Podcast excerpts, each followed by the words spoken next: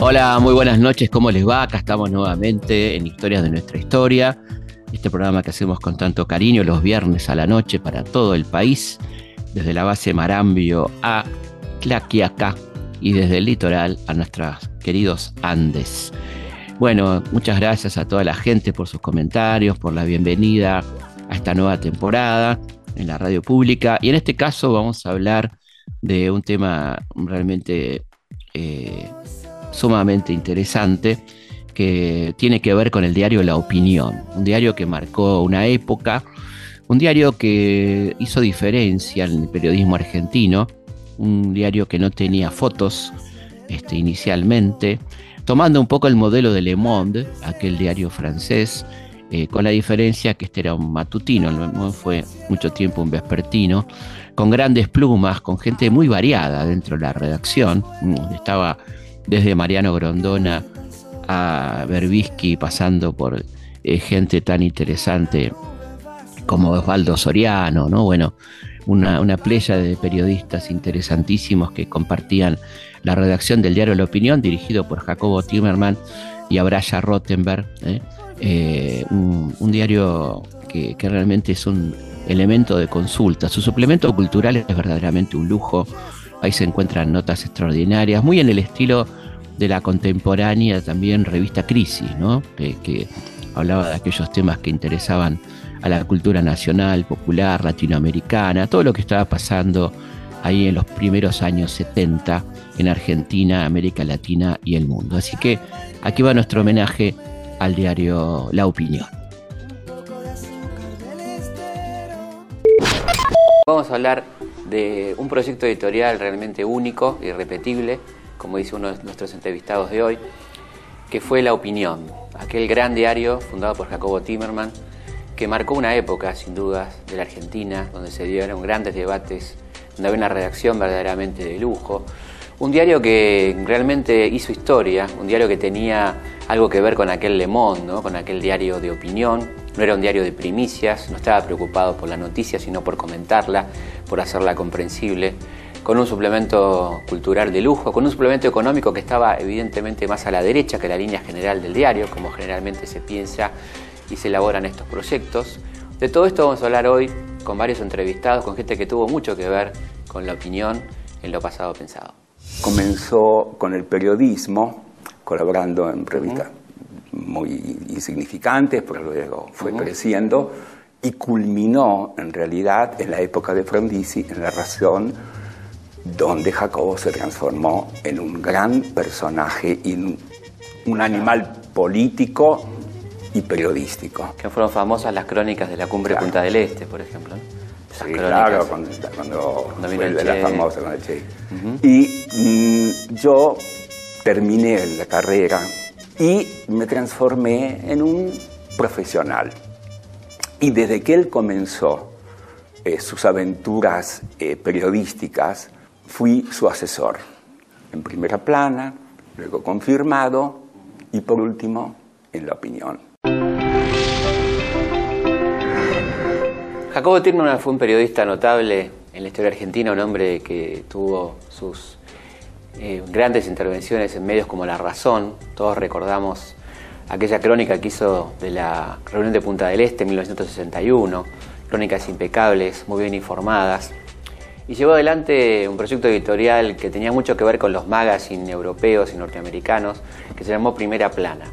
Una revista de lectura, una revista muy bien informada, una revista polémica, que tenía que ver con algún sector del ejército en aquel momento, como el sector azul, donde había buenas relaciones con aquel sector que quería la integración parcial del peronismo en la vida pública en Argentina. Una revista de donde, por ejemplo, se lanzó a García Márquez a nivel mundial, se podría decir, con Cien años de soledad una revista que se leía muchísimo y que servía para debatir y para informarse en aquellos años donde la gente debatía mucha política, se sentaba en los cafés a hablar de cómo iba a seguir aquella Argentina de los años 60, fines de los 60. Aquella idea de primera plana más Le Monde es lo que fue perfilando de alguna manera el perfil de la opinión. Eh, decíamos que había una redacción brillante, una redacción de gente que sacaban chispas entre ellos, que a uno le da un poco de, ganas de viajar en el tiempo y recorrer aquellas redacciones y hablar con personajes que convivían en aquellos escritorios, para contarnos un poco cómo era aquella vida, aquel, aquel chisporroteo periodístico. Hablamos con Carlos Unanowski y con Horacio Berbisky. Hacer periodismo en esa época era bastante distinto a lo que ocurre ahora, pero dependía también de cada momento, porque eh, de 1930 en adelante, la Argentina conoció más gobiernos militares que gobiernos civiles y cada gobierno militar era más cruento que el anterior, lo cual realmente no era el ambiente más propicio para el florecimiento de la libertad de expresión. Sin embargo, el último año de cada dictadura era el momento de más libertad de expresión, porque esos gobiernos autoritarios eh, que no eran capaces de sostenerse y de consolidar un proyecto, se derrumbaban en forma estrepitosa y con la ilusión del proceso electoral y de la apertura y del regreso de la democracia, se podían decir una cantidad de cosas que no se podían decir en otros momentos. Las restricciones empezaban después del primer año del gobierno democrático siguiente, cuando ya se sabía que ese gobierno era el que se iba a caer a pedazos y después iba a venir una nueva dictadura. Cuando nosotros empezamos a trabajar este, para hacer la opinión, todavía estaba en el gobierno el general Longanía, era un momento muy duro, de mucha represión, eh, pero cuando el diario finalmente apareció, ya estaba en el gobierno eh, Alejandro Lanusse y eh, con un proyecto de apertura política que por supuesto incluyó episodios de barbarie espantosa como la masacre de Trelew, pero dentro de una línea general de repliegue, de retirada, lo cual permitía este, decir eh, muchas cosas.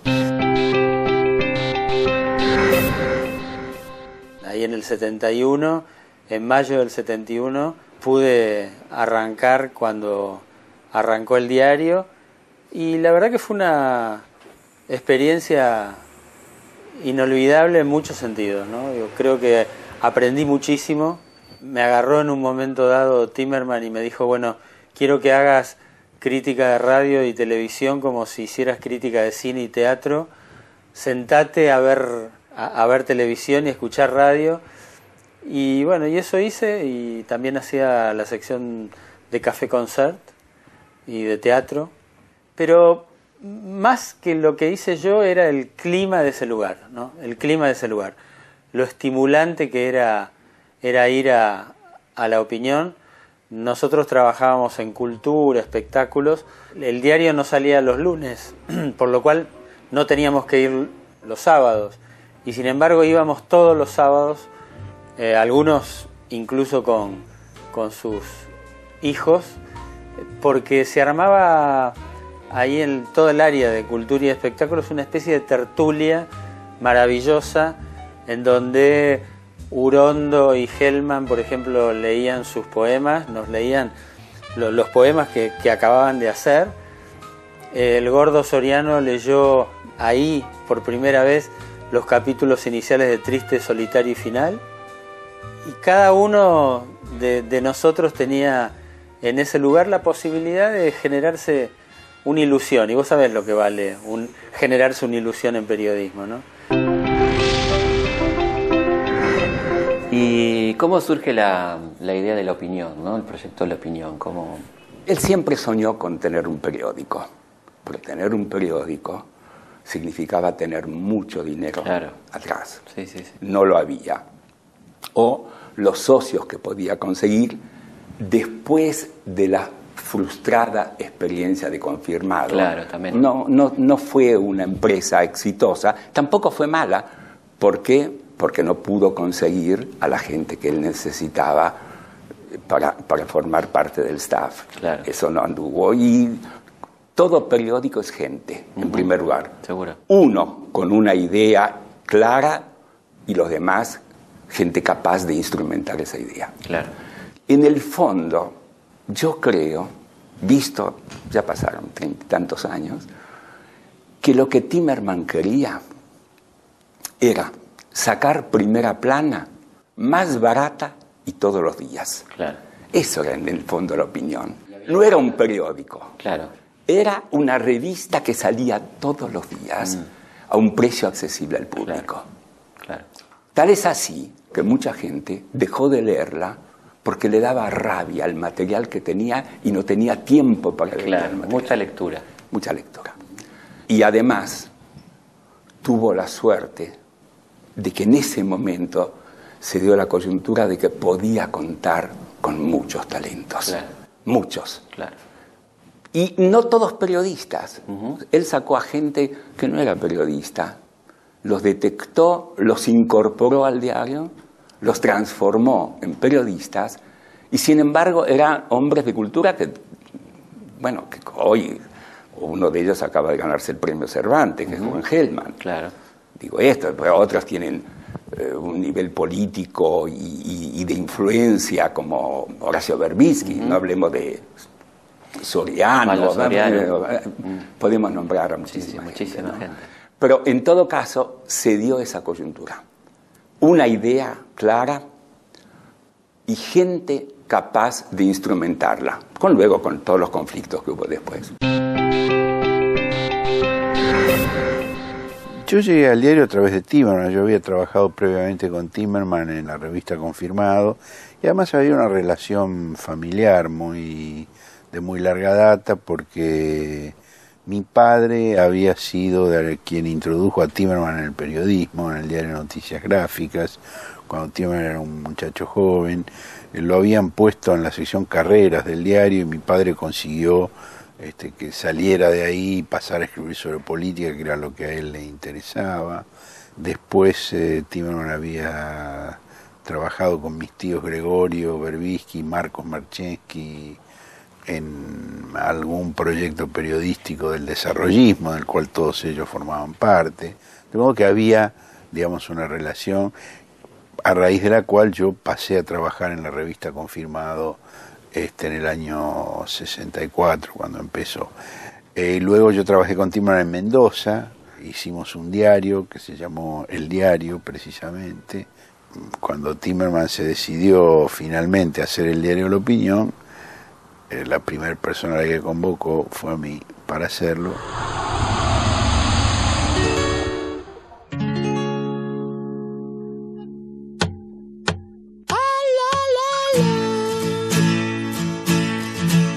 Jacobo tiene un hombre que le gustaba ser políticamente incorrecto y hacía gala de esto. Decía que para hacer un buen diario de derecha hay que contratar periodistas de izquierda. La opinión fue un diario que se evaluaba como de izquierda, particularmente en su suplemento cultural, pero en algún momento apostó al gobierno de la NUCE. Esto es lo que nos va a contar un hombre que tuvo muchísimo que ver con la opinión, socio de Jacobo Tirman, hombre que soñó también con este diario que es Abraya Rotten. Y quizá el primer diario de izquierda de la historia argentina de circulación. según qué página. Sí, claro, ¿no? Claro, según qué página también. Pero digo, como, seamos justos. es un diario de tendencia de, izquierda. izquierda. Y sobre todo en su sección cultural, digamos. Exactamente, porque eh, si, leíamos la parte económica, era, bueno, con cierta lógica. Sí. No, no, es el momento de hablar de las ideas políticas de uno pero sin eh, este, creación de riqueza, no, hay distribución de riqueza. Y claro, entonces apoyaba la parte económica, apoyaba al empresariado argentino, al proyecto del desarrollo industrial, etc. ¿Por qué no, se, no hizo antes un periódico Timmerman? Ahora parece una broma, pero no había imprenta. Mm. Era tan pobre el país en ese sentido. No teníamos imprenta. Y un día, caminando por la calle Florida, pues iba Timmerman y yo hablando, a ver el futuro, etcétera, etcétera. De pronto nos encontramos con el gerente de la imprenta alemán, un señor que se llama Richheimer. Del Argentinische Tageblatt. Del Argentinische Tageblatt. Ah. Y le dijo, Timmerman, qué suerte que lo encontré. Uno de nuestros clientes, yo no me acuerdo quién era, un periódico, creo que podía ser el cronista, no me acuerdo, se va, queda libre la, imprenta, ¿quiere hacer un diario? Y dijo, sí, la contra ahí, claro. la contra los contratos. Ya, se consiguió el diario, luego se consiguió el dinero, que lo puso David Greiber, cosa que yo me enteré mucho tiempo después. En ese proyecto intervine en toda la proyección económica. ¿Cuál era la base? Era un periódico de 24 páginas, estoy hablando de los costos del año 1970, claro. de 24 páginas solamente, que necesitaba cuatro páginas de publicidad para conseguir su break-even point, su, equilibrio, y tenía que vender 16.000 ejemplares. Con eso se vivía. Claro. ¿Y con qué se hizo? ¿Con cuánto dinero se hizo? Con 40.000 dólares. ¿Por qué? todas las máquinas de escribir, claro, estamos hablando de épocas antidiluvianas, sí, sí, la máquina, de escribir, todo eso se hizo por canje, los muebles por canje, teléfonos, todo por canje, todo, todo por canje, y con 40 mil dólares, luego cuando hubo ese famoso problema con la NUCE y con el gobierno de la NUCE, te sacaron la publicidad. No solamente eso, hicieron algo brillante desde el punto de vista de ellos y siniestro para nosotros. Contémoslo. Lo voy a contar. Eh, el distribuidor, el Cholopeco, famoso Cholopeco, eh, mm, consiguió lo siguiente. Dijo, a través de, de, un subdistribuidor que era el que distribuía la opinión, pidió de pronto más ejemplares y de un día para otro nos enloquecimos porque veíamos que el diario de 20.000 ejemplares subía a 40.000, 45.000, 50.000 durante dos semanas. Y de pronto faltaba, faltaba ejemplares. Íbamos a los kioscos y me decían, me mandan poco, me mandan poco. dije, bueno, más y más y más. Y de pronto, un día aparecen camiones repletos de periódicos que nos devuelven todo lo que se imprimió durante dos semanas, diciéndonos, mire, de acuerdo con el convenio que tenemos, si se vende menos del 30% de lo que se edita, queda anulado el convenio de distribución.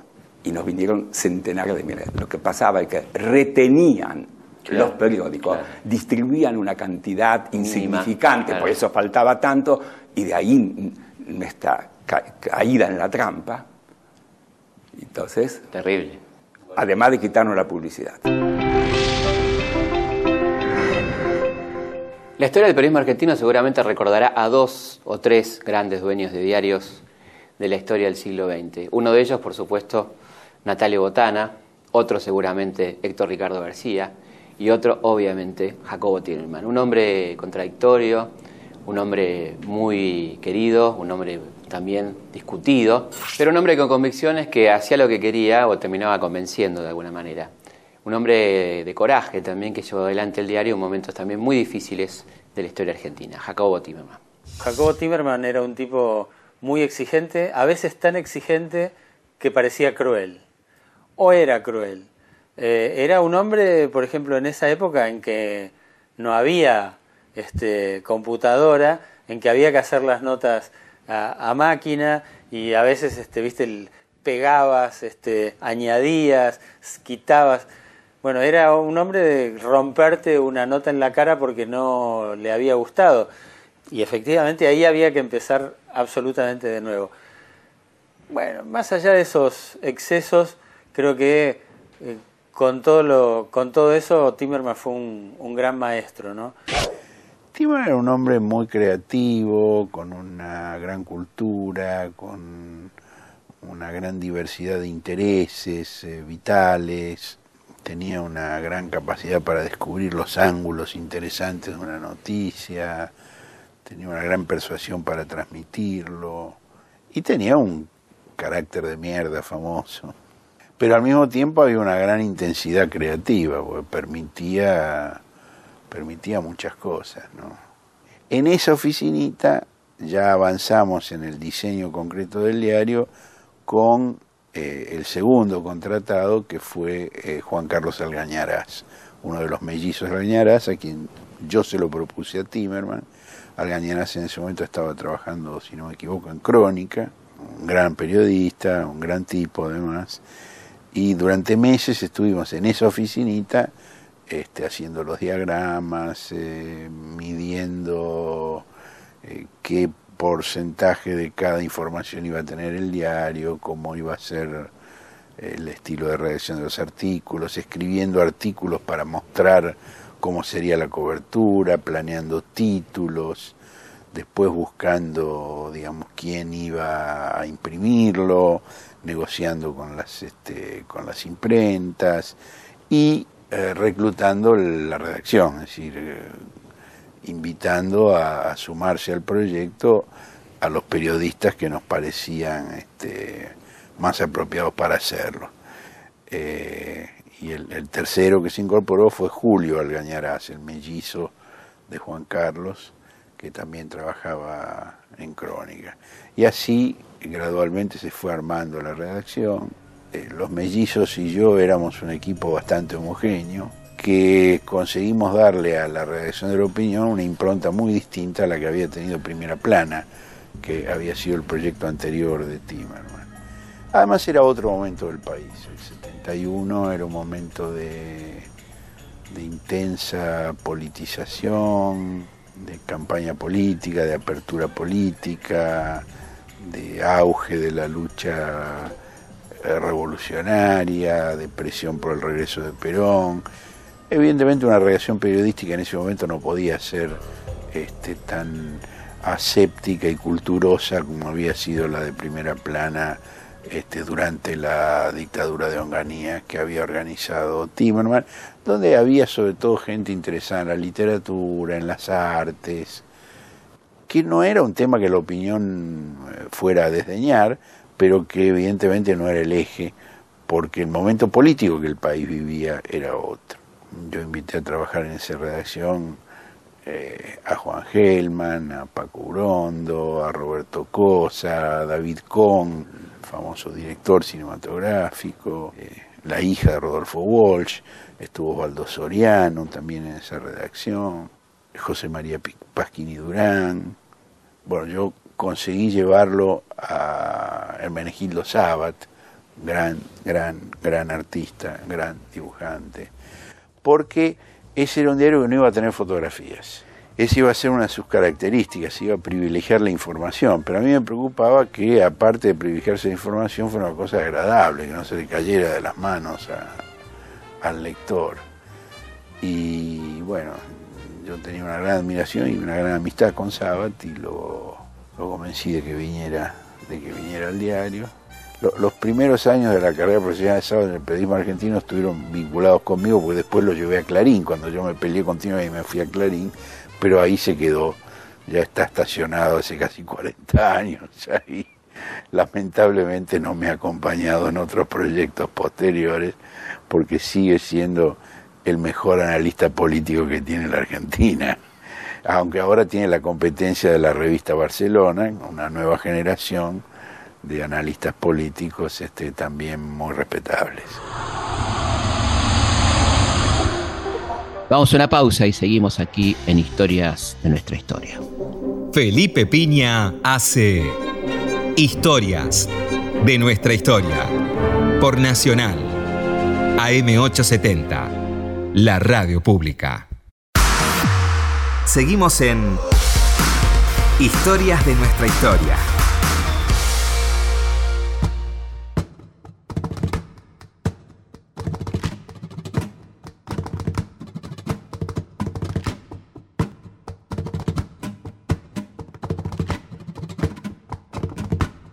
Seguimos en Historia de nuestra historia hablando del diario La Opinión.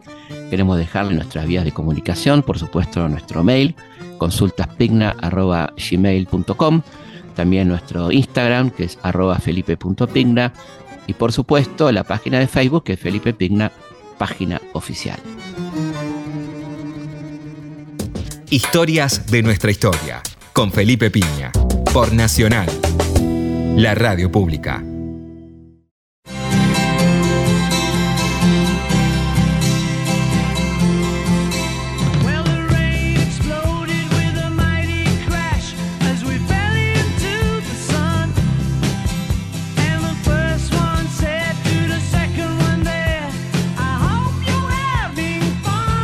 El diario crecía, el diario se hacía cada vez más leído, tenía más lectores, más influencia, por supuesto, en la vida política argentina, hasta que Jacobo Timerman sufre un atentado y tiene que dejar el país y deja también el diario a cargo de su socio Abraya Rottenberg. Y su vida corría peligro. Y decidió irse con su familia a Israel. Entró a mi despacho y me dijo, de ahora en adelante el director de la opinión sos vos. Yo me quedé aterrado pero está bien, yo conocía, en fin, estaba habituado a leer periódicos, pero no a producirlos. Y me dijo, no, vas a ver que lo, vas a hacer bien, vos conocés más que nadie esto. Digo, no, nombré a otro. me nombró a mí. Y tuve suerte, porque fui, oh, fui prudente. Fui a hablar con todos los dirigentes políticos. Le dije, señores, me hago cargo de esto. Vamos a ser objetivos, ni a favor de nadie, ni en contra de nadie. Aquí fui con la gente que manejaba la sección política, ustedes le dan toda la información, lo que consideramos que cada uno de los colaboradores nuestros individualmente y confirma les va a dar a ustedes, va, digamos, a decir su opinión sobre las situaciones, pero no va a haber ensañamiento con nadie, ni... perfecto. Y el periódico logró cierto equilibrio en mi opinión, creo que fue prudente. Yo no podía cambiarlo. Claro. Ni sabía cómo cambiarlo, ¿no? Quiero dejar las cosas claras. Ni sabía cómo cambiarlo. Pero antes de las elecciones volvió Timerman. Claro, yo me quedé. me había acostumbrado al dulce y, en fin, con un perfil bajo, pero tenía fue posiblemente la época más apasionante de mi vida. ¿no? ¿Cuánto duró más o menos? ¿Cuántos Seis meses. Seis meses. De agosto a marzo. ¿Y qué cambió cuando volvió Jacobo? Bueno, en primer lugar hizo algo que determinó mi, mi irritación. Unos días antes de las elecciones hizo una encuesta entre los periodistas de la opinión y publicó sus resultados eran todos peronistas. Yo no. Yo nunca fui peronista, porque todavía no sé qué es eso, pero el día que lo entienda, posiblemente lo sea. Todavía no lo sé. En esa encuesta, la, mayoría de periodistas, además teníamos adentro a los montoneros y a Lerpe, a todos, publicó los resultados y la opinión del director. ¿Por quién votó el director? Que votó por, Campo, Campo, la zona de Lima yo, estaba en desacuerdo con eso porque era una forma de, sí, de manderarse, ¿no? de manderarse y, iba contra mis principios. En todo caso, en todo caso, bueno, como vaticinio y, o premonición acertó. Sí, claro. Sí, claro. La opinión, esa pasión que puse era, digamos, un amor senil, ¿no? Pues ya tenía casi 50 años, pero son peligrosísimos esos amores seniles. fue para mí maravillosa, una maravillosa experiencia, irrepetible, como todo, irrepetible. Y prácticamente mi vínculo con la opinión ahí continuó, pero desde un plano económico, porque me puse a armar el proyecto del nuevo edificio que construimos en la calle Vélez Tras la muerte de Perón en julio de 1974, el país queda en manos del brujo López Rega, que gobernaba a través de Isabel Perón, que ejercía el terror, como todos sabemos, a través de la AAA. Este terrorismo no era solamente virtual, eran amenazas que no se concretaban, había bombas en los diarios, había secuestros de periodistas, asesinatos de periodistas, listas negras, y hubo pocos diarios y pocos medios que se atrevieron a enfrentarlo decididamente. Algunos medios fueron cerrados, como El Mundo y Noticias, y hubo pocos medios que resistieron y se atrevieron a enfrentar decididamente al brujo. Uno fue el cronista comercial y otro fue la opinión de Jacobo Timerman. periodistas como Luis Guagnini, este, como Pasquini Durán, no, eran este, como Juan José Ascone, varios de ellos lamentablemente detenidos desaparecidos durante la última dictadura, este, no eran muñecos de torta que se pudieran mover así a piacere, eh, cosa que, bueno, fue motivo de duros conflictos con Timerman, porque él de golpe sintió que su diario se le escapaba de control. Y eso estalló cuando yo ya no estaba en el diario. este, yo me fui del diario a fines del 71. Y en el 74 estalló ese conflicto cuando Timan denunció que este, con el apoyo del gobierno de Cámpora los redactores intentaban este, cooperativizar el diario. No lo dijo en forma tan suave. Soy sincero, nunca participé en ninguna reunión en donde se hubiera tratado ese tema, se hubiera tratado el proyecto de cooperativizar este, el, diario. Sin embargo, eh, a lo mejor eso ocurrió, a lo mejor ocurrió, no lo sé. Este, y bueno, y en un momento dado, luego de tres o cuatro días de conflicto, de paro, más una toma del diario, eh, Timerman eligió a siete, ocho eh, personas de la redacción, digamos que, que tenían la suficiente popularidad interna, más que nada, ¿no? Como para sentar un precedente, decidió elegir a ocho personas y nos echó, ¿no? Así que yo estuve hasta el 73.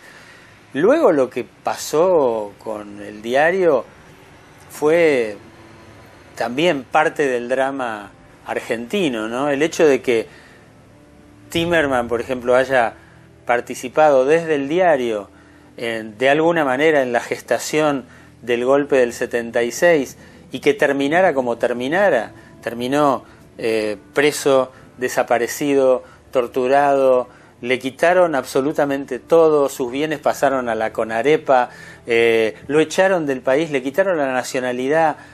Bueno, digo, le, le cayó una especie de, desgracia tremenda, ¿no? Este, eh, a, partir, yo creo, de la locura del mesianismo de algunos de los militares de la dictadura, caso Camps, que interpretó que por el solo hecho de haber sido el aval económico del diario, eh, David Graeber, a quien se, a quien se vinculaba con la fortuna de los, de los montoneros. Eh, solo por eso este, el diario era un diario montonero.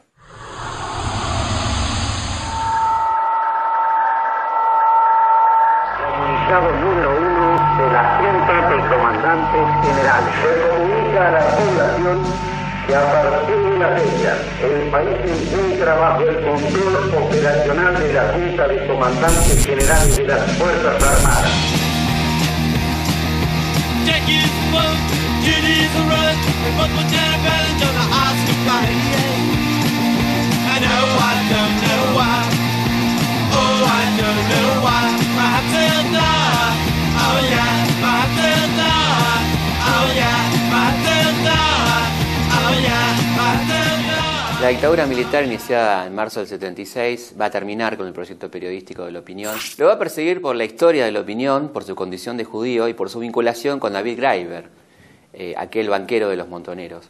Le interesaba tanto a la dictadura militar por más de un motivo, no solamente político, sino también económico, encontrar a la gente vinculada a David Graeber. Comienza el fin de la opinión, se interviene el diario y aquella experiencia periodística comienza a desaparecer, ya el diario no es lo que era, por supuesto, y es interesante lo que nos va a contar respecto a Brian Rottenberg. ¿Y cómo fue la relación del diario con, con este, los militares ¿no? cuando comienza la dictadura? ¿Cómo? La Argentina creo que es, tiene cierta tendencia a la desmemoria. Mm. Por ejemplo, yo no encontré a nadie, a nadie, que haya estado en la Plaza de Mayo apoyando la guerra de las Malvinas. Nadie. Nadie estuvo ahí, estaba vacía. Nadie se acuerda hoy de cuántos periódicos, medios, pedían el golpe militar. Ustedes son muy jóvenes, pero vivir bajo López Rega y en la época de Isabel era más que vivir peligrosamente, era el azar. Y luego el caos del país, la prepotencia, los mafiosos, el miedo, las llamadas telefónicas nocturnas. Yo les aseguro que eso da mucho miedo. Lógico.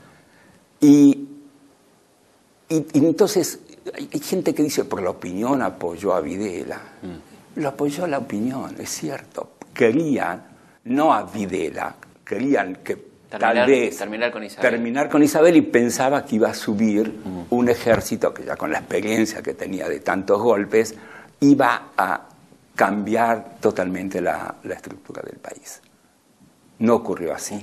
Al segundo día, eso me acuerdo, del golpe, apareció un señor, en nombre de un capitán que creo que se llama Carpintero, diciendo que nada de lo que podía salir en la opinión, nada, podía salir si previamente no era controlado. Censura previa. Absolutamente. Mm. Ya desde el momento y entonces, de vez en cuando, mire, y eso es en honor a Timerman, encontraron algunos resquicios por donde hacer denuncias, hasta que se dieron cuenta. El habeas corpus. empezamos a sacar una sección de justicia.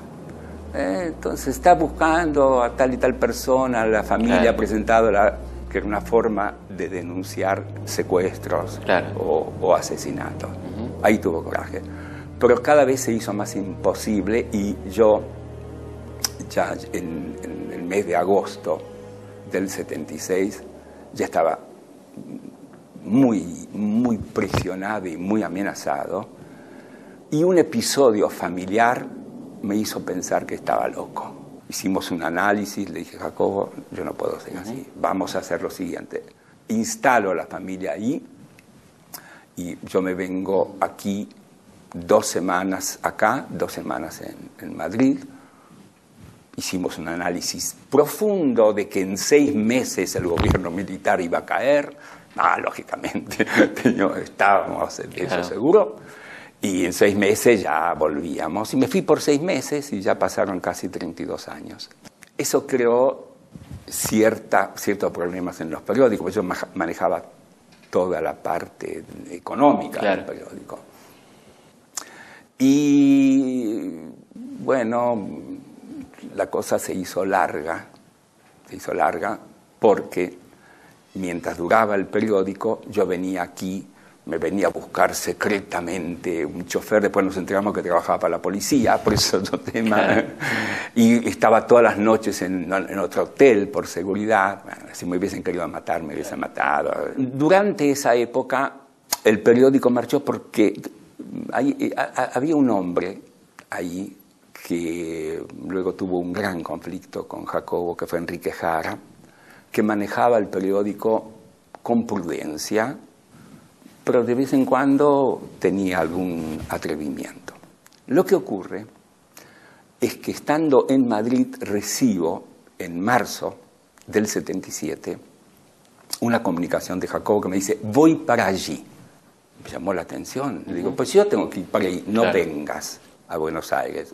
Yo, claro, llegó y me dijo, mira, hay un problema porque parece nuestro socio, David Greiber, había tenido alguna relación económica con, los montoneros. Y dice, mira, vos quédate acá porque me pueden involucrar y puedo ir a la cárcel. Y a vos, si te meten en la cárcel, no se sabe si vas a salir. A mí en 24 horas me sueltan. Dijo Jacobo, si te sueltan en 24 horas, quédate acá. Espera que la tormenta pase, que se aclare lo de David, que mm. yo eh, no, tenía idea de eso. Y le digo, quédate acá. Me dijo, no, no, Jacob, no. Le digo, pero no tiene sentido. Y me dice, yo no soy un cobarde, lo voy a enfrentar. Que era una forma de decirme que mm. yo tal vez, a pesar de que él me presionó, lo era, pero bueno, está bien. Eh, y volvió volvió y enseguida lo detuvieron, lo maltrataron. Sí, lo torturaron. Pasó unas torturas espantosas. Terrible fue. Y hubo un diálogo, un, un famoso careo, entre Tim Manijara, que era el vicedirector de La Opinión. un periodista, que sé, en aquella circunstancia, no sé por qué Jara lo acusó a Timerman en un careo que se hizo delante de Camps, que es otro de los, de los ítems de la historia que ahí lo agarran más a Timerman. En ese careo, Jara le echa en cara a Timerman, supuestamente, que por qué lo metió en esto, porque agarró plata de la subversión, y bueno, Timerman se volvió loco, lo quería matar a, a Jara, bueno. Pero cuando venía von Bernie, hacía alusión a eso. Y ese careo ni yo lo sabía. Ni, ni nunca lo había contado todavía con detalle la cosa. Y le decía, sí, porque usted me careo con. Jara dijo tal cosa, y ese careo se hizo con Picana, con los dos picaneados, dos estaban, porque eso también hacían, picaneaban a dos a la vez, preguntaban uno y al otro, con la presencia de Camps. ¿Por qué no contamos que David Graeber era nuestro socio? Muy sencillo, porque me lo, yo, yo no sabía que David Graeber era nuestro socio. Lo arregló Timerman con él, sabía que había un socio. Lentamente este empezó a aparecer, a aparecer, a aparecer. Luego me contrató a mí para que lo asesore como profesional, para que lo asesore en un tema del banco, que no, no cuajó. De pronto me di cuenta un día, digo, pues este es el socio.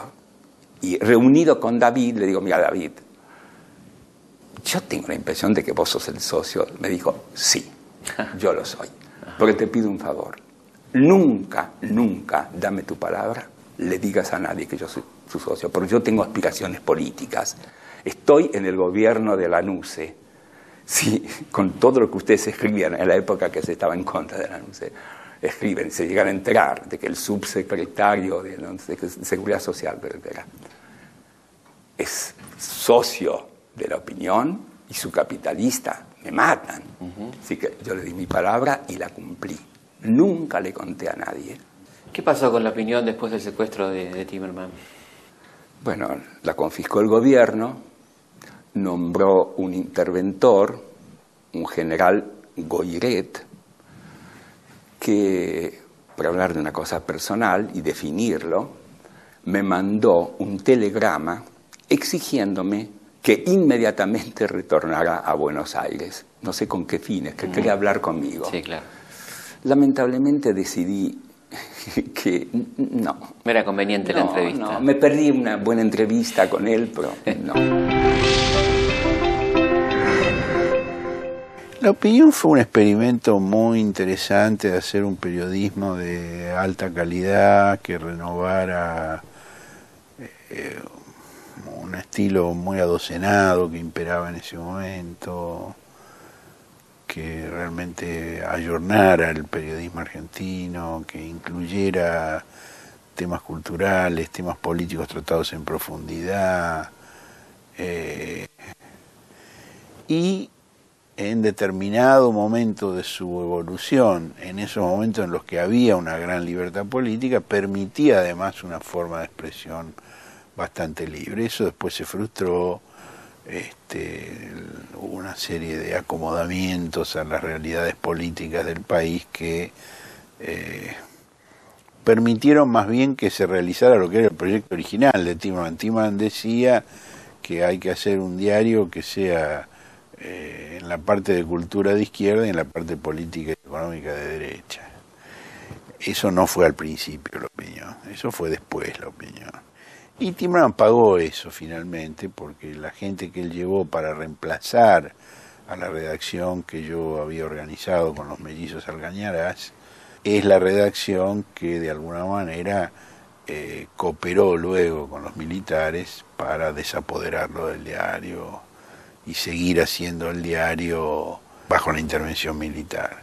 Gente como Ramiro de Casas Bellas, Jara, eh, que es, la gente a la que Timerman llevó después de denunciar ese presunto intento de cooperativización del diario, los llevó con el objetivo de limpiar la redacción de toda la gente que habíamos sembrado los mellizos y yo.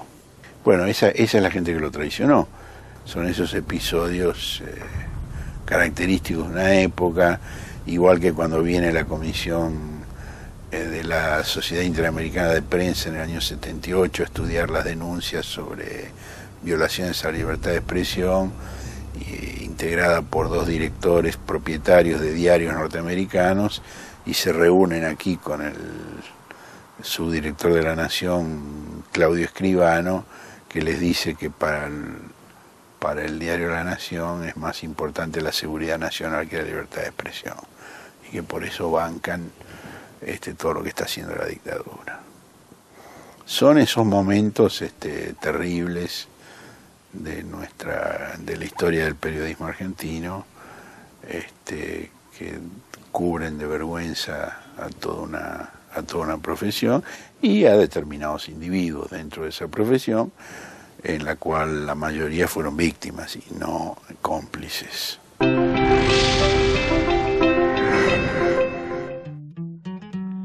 Estamos llegando al final de este programa, espero que les haya gustado y nos volvemos a encontrar como siempre viernes a las 22 aquí en Radio Nacional, la radio pública. Historias de nuestra historia.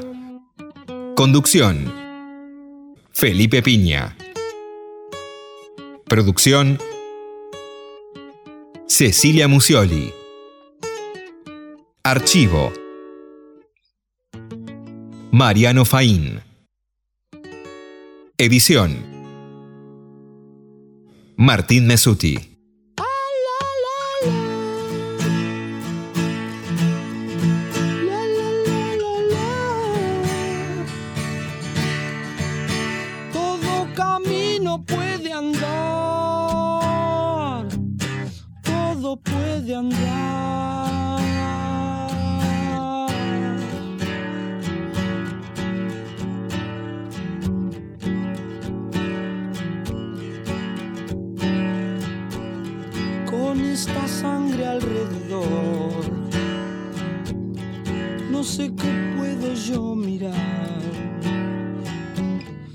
Sangre ríe idiota como esta canción.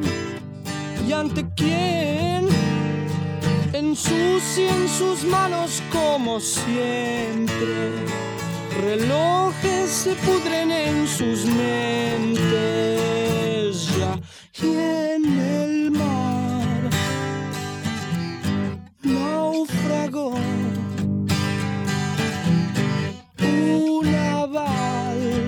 que nunca zarpó. Mar aquí, allá. En un momento vas a ver que ya es la hora de volver pero trayendo a casa todo aquel fulgor. ¿Y para quién? Las almas repudian todo encierro, las cruces dejaron de llover.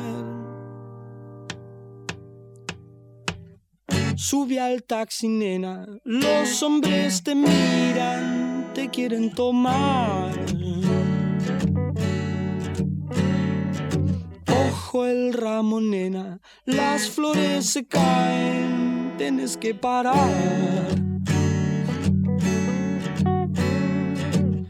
Vi la sortija muriendo en el carrusel. Vi tantos monos nidos, platos de café, platos de café. Ah.